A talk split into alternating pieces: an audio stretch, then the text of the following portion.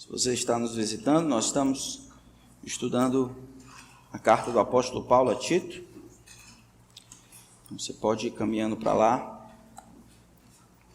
Capítulo 2.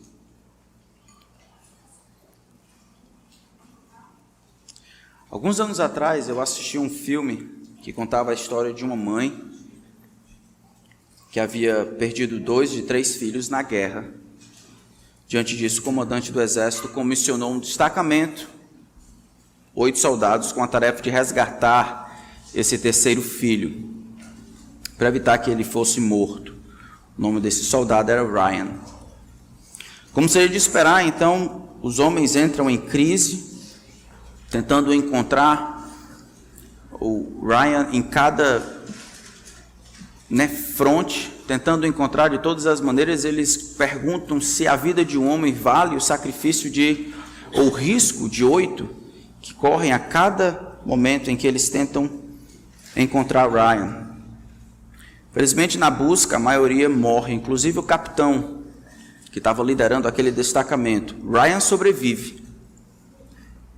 Quando o capitão está morrendo, depois de ser alvejado, quase no final do filme, Ryan está lá, na hora da morte, o capitão puxa ele, quase sussurra antes da sua vida se esvair. Ele sussurra no ouvido de Ryan: Faça por merecer. Faça por merecer. Final do filme, lança para Ryan, agora já um velho, no cemitério, diante do túmulo do seu capitão. E ele conversando com o capitão, dizendo: Olha, hoje minha família quis vir comigo esposa e os netos. E ele puxa a esposa então e diz: Por favor, amor, diga para ele, diga que eu fui um bom homem, diga que eu me sacrifiquei por vocês, diga, diga que, eu, que eu fui um homem correto, diga, diga para ele. A família, sem saber muita coisa, sim, ele foi um bom homem.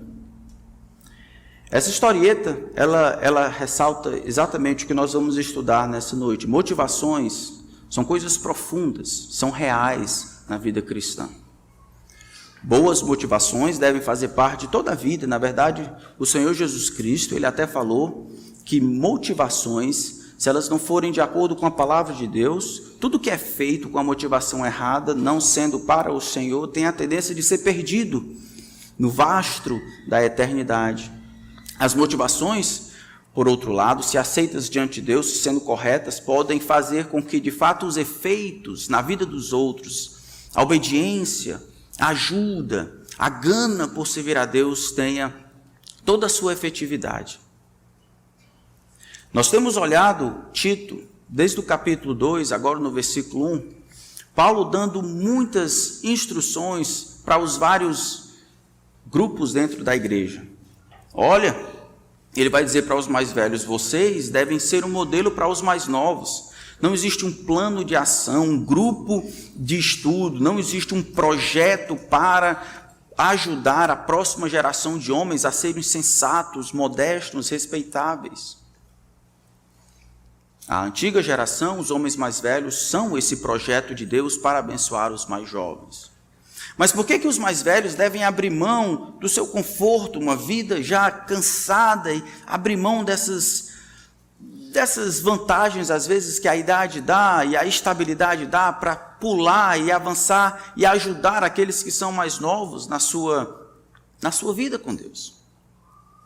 Por que, que as mulheres deveriam ir na contramão de um feminismo acirrado encontrar sua realização em serem boas donas de casas e amarem seus maridos e seus filhos?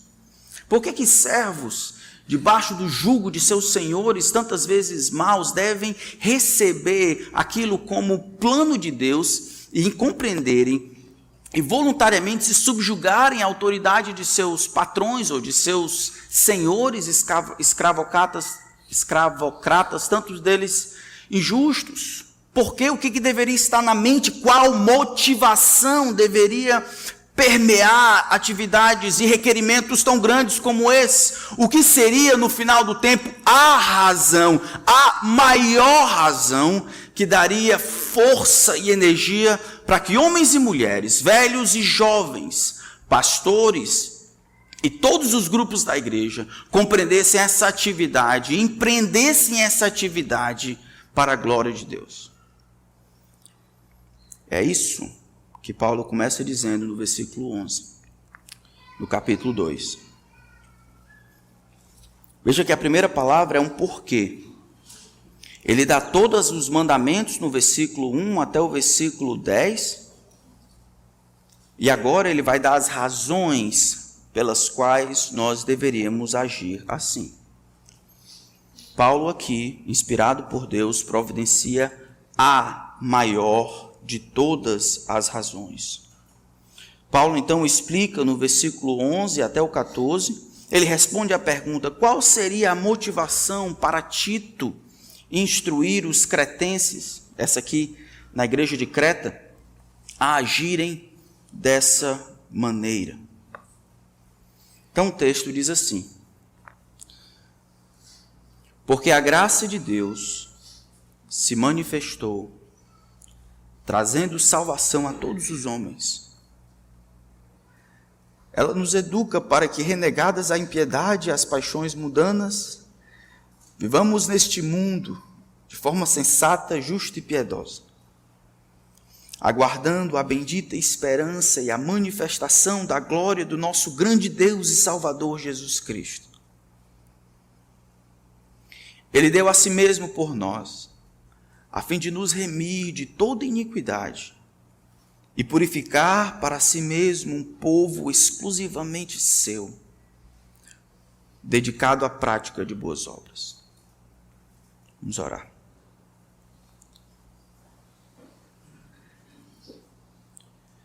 Senhor, não poderia ser diferente.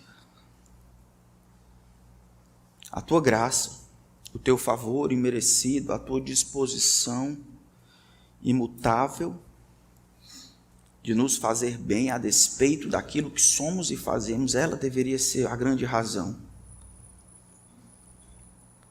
A grande razão, aquilo que permeia as atividades fáceis e difíceis, é a graça que nos educa, que nos enfrenta nos nossos egoísmos e pecados, é ela que nos empurra para nossa para fora da nossa zona de conforto e nos ajuda a pensar nos outros Ela, Senhor, que nos ajuda a vivermos de maneira diferente nessa desgraça de mundo, enquanto aguardamos o teu retorno. Eu peço perdão ao Senhor por não não conseguir explicar a graça do Senhor como como ela deveria ser explicada. Não ter palavras para descrever o efeito dessa graça ao longo da história como a graça que nos sobreveio em Cristo mudou todo o universo. E como essa graça deve ser o centro de todas as coisas. Imploro que ao final desse tempo o Senhor receba glória pela manifestação da tua graça, que o Senhor nos ensine a maneira como devemos viver, que o Senhor seja o nosso professor, que o Senhor nos ensine. Oramos a Ti em nome de Cristo. Amém. Então ele começou no capítulo 2 a dar algumas ilustrações, na verdade, alguns mandamentos sobre os vários grupos da igreja. A gente já viu que no versículo 1 também, assim como no versículo 7, existe a responsabilidade de Tito como pastor, para que ele tanto ensine de acordo com a sã doutrina, mas como ele tenha coragem e integridade para viver diante do povo de maneira que traga glória a Deus. Não somente dizer o que os homens devem fazer, mas demonstrar como os homens devem viver. Timóteo, ou Tito, tem a responsabilidade de tanto ensinar e pregar a sã doutrina, quanto de viver a sã doutrina, sendo ele mesmo um protótipo de boas obras para os membros da congregação. Depois disso, ele fala dos mais velhos e a responsabilidade que eles deveriam ter para os mais jovens, fala das mais velhas mais idosas, mais experientes, a responsabilidade que elas teriam para com as mais jovens, para ensiná-las a amarem seus maridos e filhos, depois os mais jovens a serem sensatos, respeitáveis, comedidos, compreendendo o que é importante na vida. Depois fala dos servos e dos senhores, como eles devem, porque eles devem obedecer. Todas essas coisas são instruções. Normalmente se dá-se uma razão E aí diz por que, que as coisas devem ser assim. Dá-se uma razão, e aí diz a consequência dessa razão. Você, por exemplo, olhar a carta de Paulo aos Efésios, Paulo vai dar um bocado de teologia no capítulo 1 e 2, para depois cobrar no capítulo 4, 5 e 6 as consequências dessa teologia. Deus escolhe um povo, Deus salva esse povo, Deus redime esse povo, Deus transforma esse povo, então esse povo deve ser zeloso de boas obras, os maridos devem amar as esposas, as esposas devem submeter a respeitar os seus maridos. Teologia primeiro, e em seguida as consequências dessa teologia. Acontece isso com Colossenses, acontece em Filipenses. Essa é a maneira normal do apóstolo Paulo raciocinar. Essa é a teologia e aqui é a sua atitude. E as coisas caminham juntas, porque fazer as coisas sem uma teologia por trás, ou sem uma razão teológica pautada na Escritura, é religiosidade, é legalismo. Então, Paulo tem a, a, a honestidade de sempre começar com uma teologia. Deus é assim, os homens são assim, Deus fez isso em Cristo, e daí? Daí você faz isso. Por causa disso, você é assim. Por causa disso, você diz não a isso. Por causa de Deus, por causa de Jesus, por causa de sua obra. Aqui ele reverte nova, normalmente o seu padrão normal. Ele começa com orientações, com mandamentos dentro dos vários grupos e só então ele explica a razão teológica. É preciso dizer de antemão que o que ele vai falar aqui serve para tudo. Esta graça de Deus que se manifestou trazendo salvação a todos os homens, ela permeia, ela é a razão, a motivação base para todas as outras atividades, para toda e qualquer atividade feita em nome de Deus para os homens.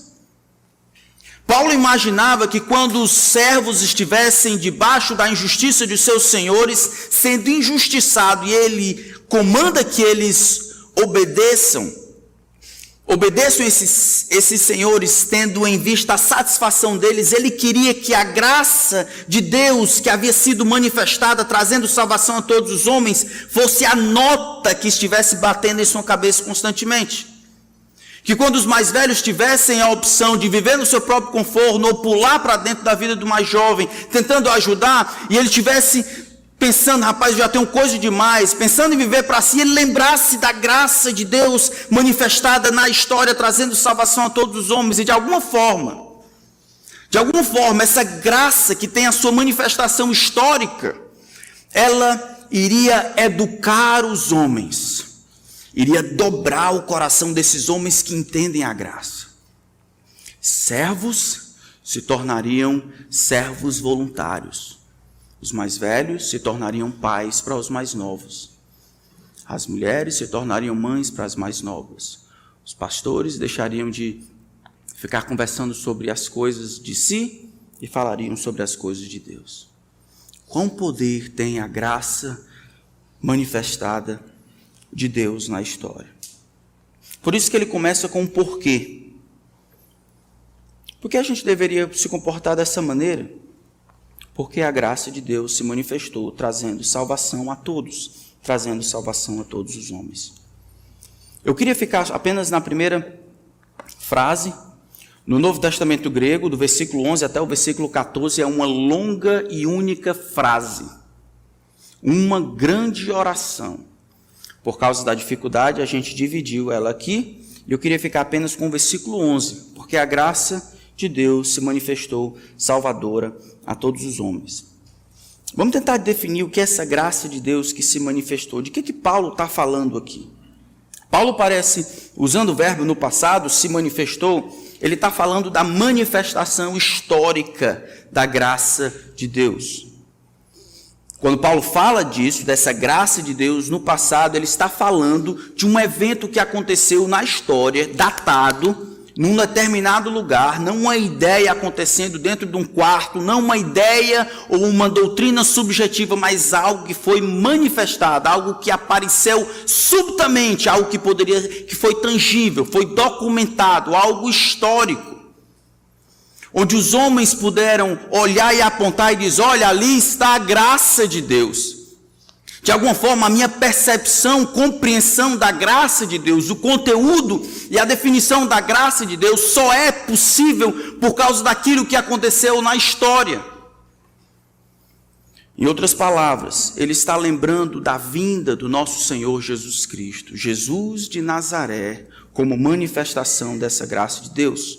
Se você olhar Tito capítulo 3 aqui, no versículo 4, ele usa uma linguagem parecida.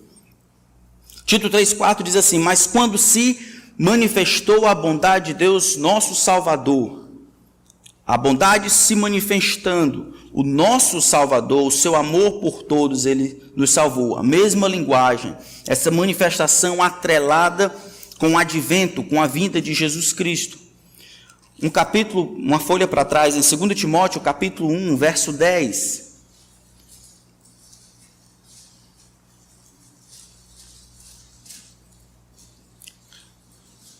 Verso, verso 9, que nos salvou, segundo o poder de Deus, que nos salvou e nos chamou com santa vocação, segundo Timóteo 1, 9 e 10. Não segundo as nossas obras, mas conforme a sua própria determinação e graça, que nos foi dada em Jesus Cristo antes dos tempos eternos. Tudo bem. E manifestada quando? Agora. Como? Pelo aparecimento de nosso Senhor Jesus Cristo.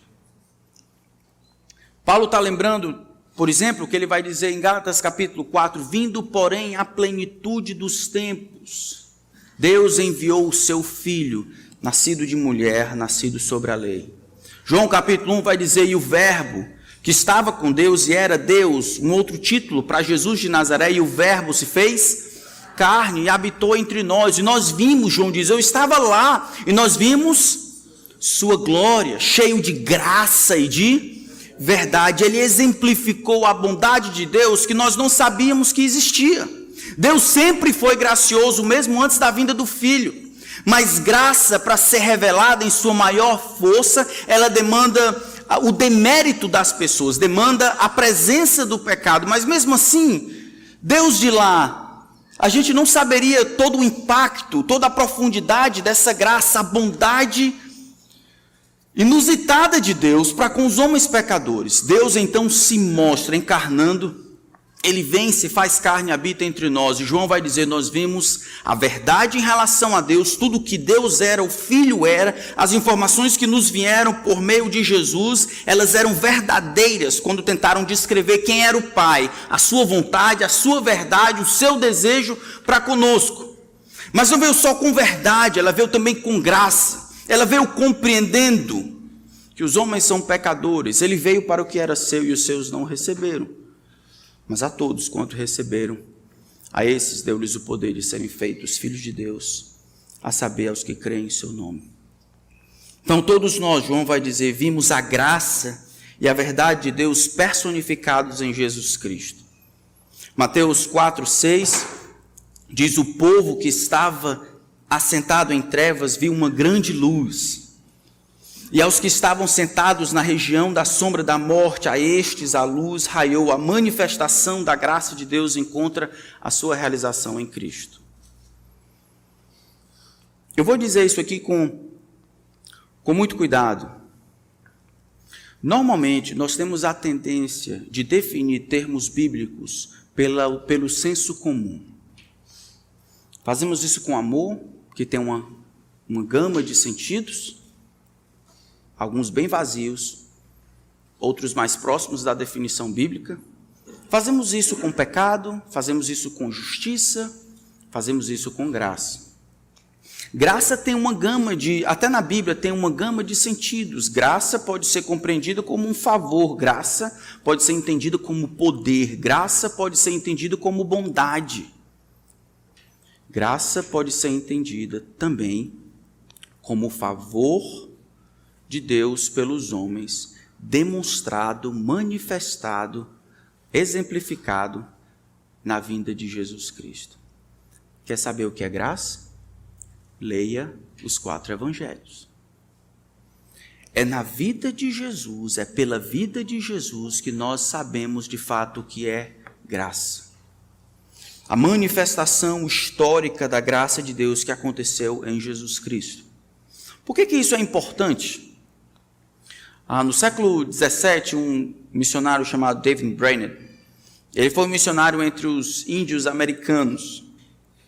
Ele morreu bem jovem, de pneumonia, andava de cavalo, debaixo de sol e chuva.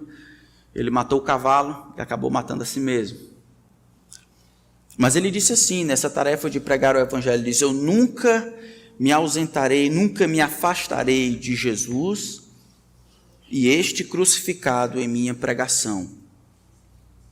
E eu tenho descoberto que uma vez que esses índios eles são tomados pela compreensão evangélica do sentido do sacrifício de Cristo em favor deles, eu não tenho que dizer para eles nenhuma outra instrução para que eles mudem de comportamento. Eu tenho explicado para eles esta graça que nos veio em Cristo. O favor de Deus que nos veio em Cristo. E sim, na vida de Cristo, sua vida, sua morte, sua ressurreição, o evento Jesus Cristo como um todo, e tendo o ápice a crucificação de Jesus Cristo. Ele está dizendo: Eu tenho ensinado isso para eles. E à medida que eles entendem isso, eu não preciso falar muita coisa sobre não faça isso, não bata na sua esposa, faça aquilo outro, não faça aquilo, respeite aquilo. Eu não preciso falar tanto isso. Essas coisas, ele vai dizer, têm sido é, consequências naturais da compreensão do sacrifício de Jesus Cristo. Em outras palavras, a graça de Deus. Meus irmãos, o nosso problema, tantas vezes, é que a nossa compreensão de graça é leve, raso, pereba. Então os homens acham que ir para a igreja é suficiente, porque eles acham que Jesus não vai, não, eles não precisam tanto de um jeito, eles precisam só de mudar. Eles precisam de uma mudança no comportamento, um pouco aqui, outro acolá. Eles não são perdidos em seus pecados, tanto quanto as pessoas estão achando. E como eles não compreendem a sua necessidade de salvação, eles diminuem a graça de Deus e assim acabam destruindo o poder que ela tem de transformar os pecadores. Graça só serve para pecador. Se você está aqui e você não se acha pecador, essa graça não é para você. Graça é para pecador. Agora, e quando a graça atinge os pecadores, ela muda tudo. Graça, ela permeia todas as coisas. Graça deve estar presente em cada atividade. Tanto importa se eu sirvo o escravocrata, não importa se eu sou senhor, se eu sou velho ou mais, ou mais jovem, por, em todos os grupos sociais, em todas as esferas da ação humana, graça ela vai permear e motivar a uma vida santa. E essa graça ela encontra realização em Jesus Cristo. A graça tem uma manifestação histórica na vida, morte e ressurreição de Jesus Cristo. Não é possível entender a graça a parte de Jesus Cristo. É, possível, é preciso que se entenda que aquele que não conheceu o pecado, Deus o fez pecado por nós, para que nele fôssemos feitos justiça de Deus. As motivações para viver santo, ou que corresponda ao plano de Deus na sua vida, no seu trabalho, no seu futuro, estão em Cristo. Como assim? Pois o amor de Cristo nos constrange, julgando nós isto. Um morreu por todos, logo todos morreram. E ele morreu por todos para que os que vivem não vivam mais para si mesmos, mas para aquele que por eles morreu e ressuscitou. Paulo acreditava que deveria conduzir os servos injustiçados até Jesus Cristo, a fim de encorajá-los a servirem e a obedecerem visando a satisfação dos seus senhores. Eu acho isso constrangedor. O que, que você precisa para ser encorajado a viver de maneira santa? O que, que você precisa? O que, que eu poderia dizer para encorajar você a, a, olhar um jovem daqui e ministrar na vida dele?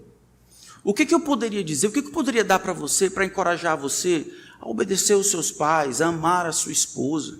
O que, que eu poderia dizer para poder ajudar você de alguma forma a cuidar da sua casa, a viver para Jesus, a amá-lo sobre todas as coisas, a suportar as dificuldades sem abrir mão. O que, que eu poderia dizer para você nesse auditório? Eu não sei o que, é que vocês estão passando.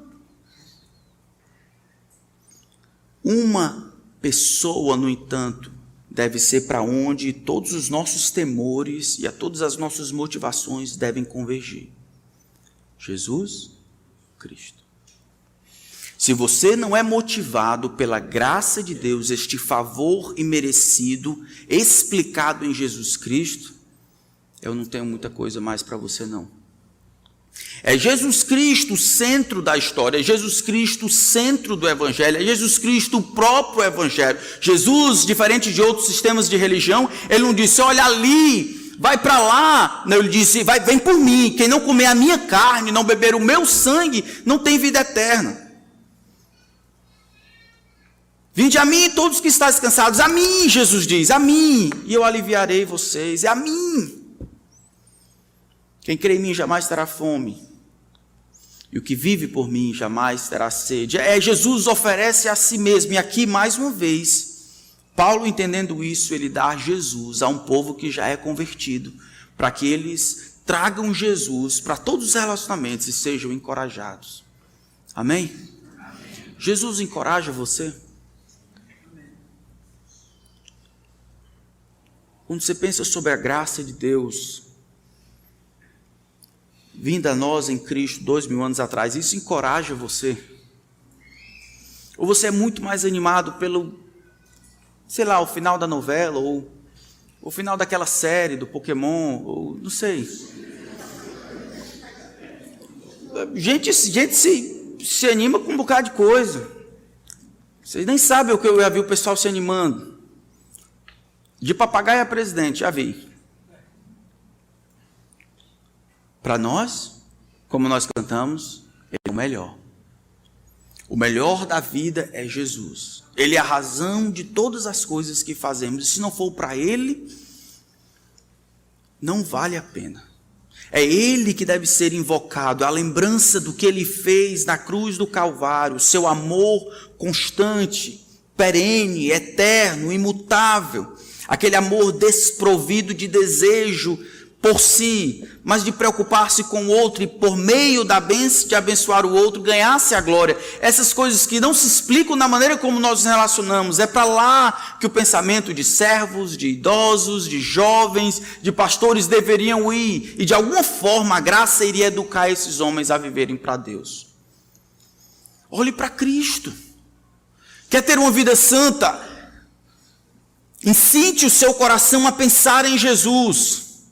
Marque as coisas que você tem aprendido a respeito de Jesus. Force o seu coração, a sua mente a refletir sobre o que Jesus fez por você. Passe tempo refletindo sobre o tamanho da graça de Deus. Diminua o seu orgulho, esmague a sua autossuficiência. Levante cada pedra, olhe as motivações que levam você a fazer o que você faz. Olhe quantas vezes você aparece como final de cada motivação e confesse os seus pecados a Deus. Essas coisas aí são todas pecados diante de Deus. A vida deve ser vivida para Deus. Mas a graça, ela só vai ser compreendida com clareza pelo seu antônimo.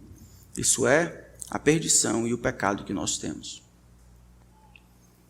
Porque a graça de Deus, ele diz, se manifestou salvador a todos os homens. Essa graça que vai ajudar as mulheres, como nós vemos aqui, aí contra essa loucura da revolução sexual e a influência do feminismo. Elas deveriam olhar para Jesus e Jesus iria ajudar elas a serem boas donas de casa, encontrando a sua realização onde Deus diz que deveria a sua realização, não naquilo que o mundo diz. Era para Jesus que os mais velhos deveriam ir para abrirem mão do seu conforto e abençoar os outros. Era em Jesus que eles deveriam ir, os líderes, os pastores, para se esforçar, para ser um exemplo para o rebanho por causa de Cristo. É Jesus. É Ele. E se não for assim, a gente está compreendendo de maneira errada. Ele diz então que esta graça ela tem a sua manifestação histórica, dois mil anos atrás, em Jesus Cristo. Mas essa manifestação da graça ela tem um propósito fundamental. Qual é? Porque a graça se manifestou, ela se mostrou subitamente, a luz veio nas trevas. Jesus de Nazaré estava entre os homens, explicando quem era Deus.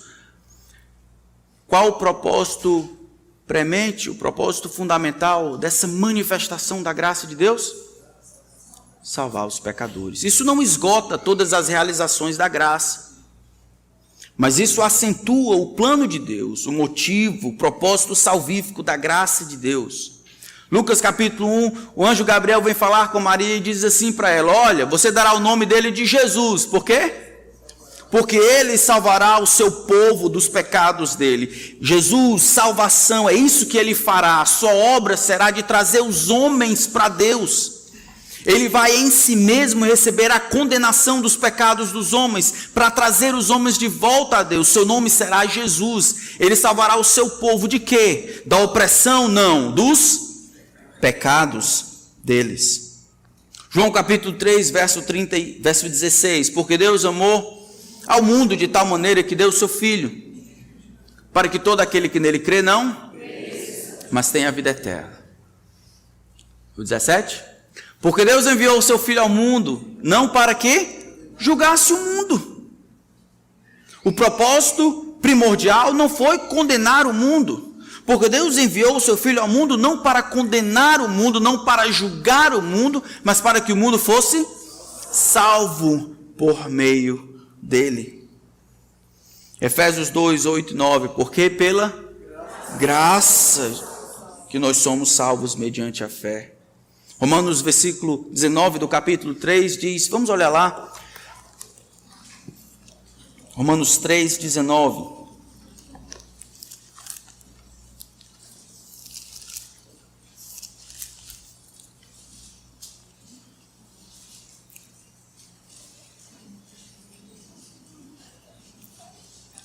Capítulo 3, vamos ler do versículo 20 em diante.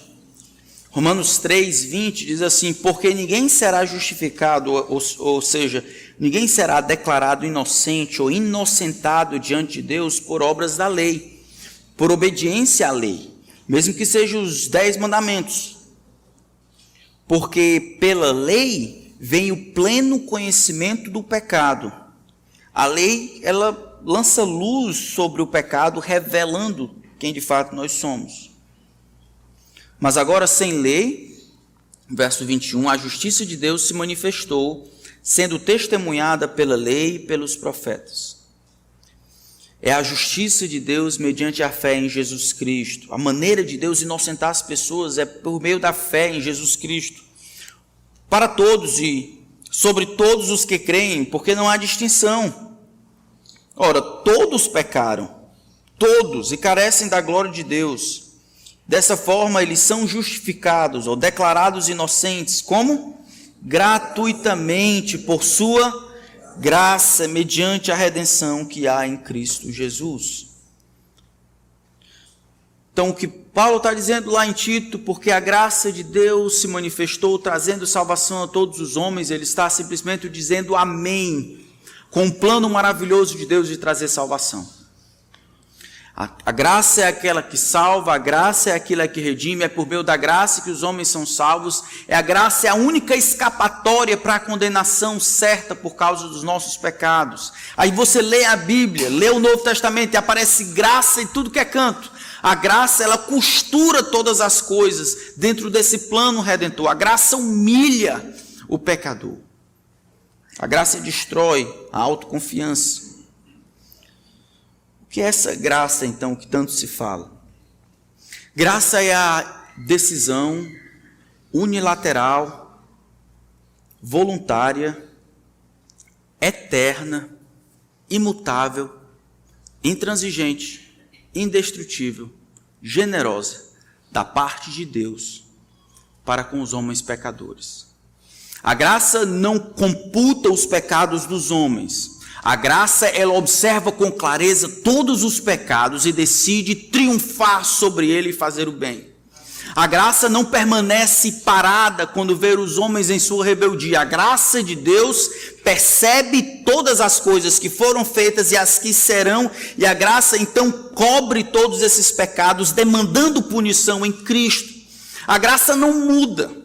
A graça é o plano diretor de Deus do começo ao fim. Salva-se os homens por meio da graça. traz eles para perto de si em graça, distribui dons e ministérios por causa da graça, torna esses dons e ministérios efetivos na graça, para que na graça de Deus só o Senhor receba a glória. A graça, então, é a disposição de Deus olhar os nossos pecados e a despeito das nossas mazelas e rebeldias, aquelas que acalentamos no coração, Graça significa que o grande Yahvé amou você de maneira especial. Apesar de que com todo o seu coração, alma, força e entendimento, você não honrar a glória de Deus, não se deleitar em sua grandeza, não temer a sua ira santa, não confiar no seu plano, não se regozijar em sua autoridade, não se submeter aos seus decretos, não se alegrar em sua companhia, não buscar a sua sabedoria, não respeitar a sua vontade, não depender do seu querer, não desejar a sua aprovação, não louvar a sua beleza, não obedecer os seus mandamentos, não se maravilhar em suas perfeições, não valorizar a sua presença, não amar a sua pessoa. A graça de Deus foi a decisão unilateral de Deus de amar você a despeito de você ter tudo isso entranhado em seu coração. A graça observa o demérito dos homens e se obriga voluntariamente em triunfar sobre os deméritos dos homens. Essa é a essência da graça. A graça sempre é unilateral. A graça não demanda ações em troca. Ela constrange, mas não coage. Ela transforma, mas não obriga. A graça de Deus é de todos os atributos divinos, aquilo que para nós pecadores é aquilo que mais deveria nos constranger, nos chocar, nos educar e nos mudar. Se você foi salvo aqui, foi salvo pela graça de Deus. Foi a graça de Deus que salvou você. Os homens não são salvos por nada que fizeram ou vão fazer. A graça é Deus colocando você na parede, em toda a história, não somente na salvação, mas em todo momento, perguntando: Ei, tu acha que tu pode fazer o quê? Tu acha que pode ser um bom pai, um bom filho? Tu acha que pode dar conta da tua vida? Tu acha que pode controlar isso ou aquilo? Tu acha que pode? Consegue desenrolar? Tem jogo de cintura? Todas as vezes que Deus se utiliza da sua graça, Ele está dizendo: rapaz, baixa a bola. Você precisa de mim. Quando falamos então em salvação, como nós vemos aqui, e também santificação, para onde nós vamos? Para a graça de Deus. Oh, meus irmãos, vocês nunca serão santificados, nem eu, senão pela graça de Deus. Sabe por que, que você não é um trabalhador tão bom? Não é porque o seu patrão talvez não preste, seja o próprio Baal-Zebub, não final das contas, é porque essa graça que foi manifestada em Cristo e teve o propósito de salvação não tem sido compreendida e absorvida por você como deveria. É um problema de compreensão, irmãos. Por isso que é, é, possível encontrar hoje na nossa atualidade gente entra e sai da igreja vivendo a vida como se tudo fosse as mil maravilhas, sem compreender que essa graça de Deus que salva, essa graça de Deus, ela também transforma. A graça prende e subjuga a vontade humana, mas de maneira voluntária, de dentro para fora, sem coação, mas por, mas por constrangimento. A graça do Senhor em Cristo, ela tem sido revelada. Se os homens são salvos, são salvos pela graça de Deus. É Jesus e Sua graça que é o grande motivador de todas as nossas atitudes. Até quando fazemos as coisas mais simples, precisa ser com a compreensão da graça de Deus. Se eu perguntar se você é salvo, se você morresse hoje, e fosse o momento de você se encontrar com seu Deus, e o Senhor perguntasse: Ei, por que, que eu deveria deixar você entrar no meu céu? Hã? Você morreu? que, que você acha que, que eu deixo, devo deixar você entrar no, no meu céu? No meu, meu, meu céu. Você responderia o quê? Acha que esse culto aqui conta ponto? A esmola que você deu no sinal no outro dia conta ponto, é isso? Você cuidou da sua mãezinha, aí contou ponto? Ajudou o sobrinho que estava doente, conta ponto, é isso? Ou você tem obedecido, conta ponto? Hã? Ou você teve uma vida desgraçada, muito difícil, conta ponto? Nós temos concluídos pela palavra que todos somos pecadores. E a única maneira dos homens entrarem no céu, a única resposta cabível é a graça de Deus. Você deve chegar lá e deve, se for Jesus, depois de eu dar um abraço, lá não tem pandemia, eu vou dar um abraço apertado em Jesus. Eu, eu vou dizer para ele, Senhor, eu realmente eu não mereço estar aqui não. Se ele me perguntar, eu vou dizer, não, eu não consigo perceber nada antes, durante ou depois que eu fiz, que trouxesse qualquer mérito, que eu pudesse acrescentar alguma coisa ao céu que o Senhor já tem. Mas por causa da graça do Senhor, a tua disposição de amar pecadores como eu, por causa daquilo que o Senhor fez, eu confio naquilo que o Senhor fez, na, na, manifestação histórica da tua graça, na cruz do teu filho. É lá que eu confio para que o Senhor me permita entrar. Só lá. Se ele disser, eu apostei todas as minhas fichas nisso. Como ele diz que pela graça sois salvos, acho que ele vai me deixar entrar. Eu queria que fosse o mesmo para você. Se você está aqui e confia em qualquer outra pessoa, igreja, essa outra, líder espiritual, suas boas obras, isso tudo não tem nenhum valor diante de Deus que seja computado.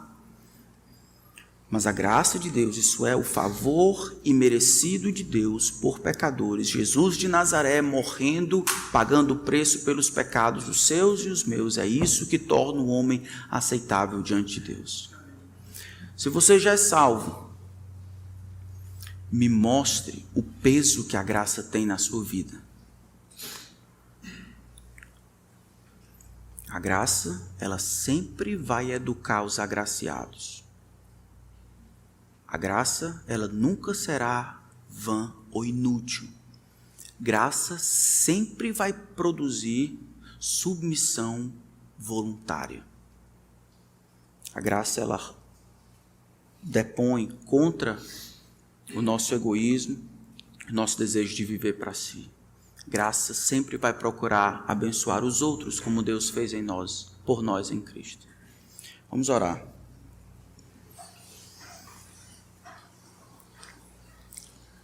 Humilha-nos, Senhor. Porque nós precisamos ser humilhados que não haja em nós qualquer ideia de que nós somos bons suficientes para herdarmos o céu.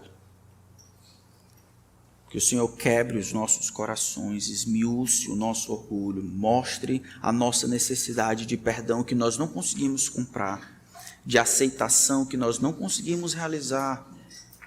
Manifesta, Senhor, a tua graça. Nos ajuda a nos arrependermos dos nossos pecados e cremos unicamente para a nossa salvação em Jesus Cristo, nosso Salvador.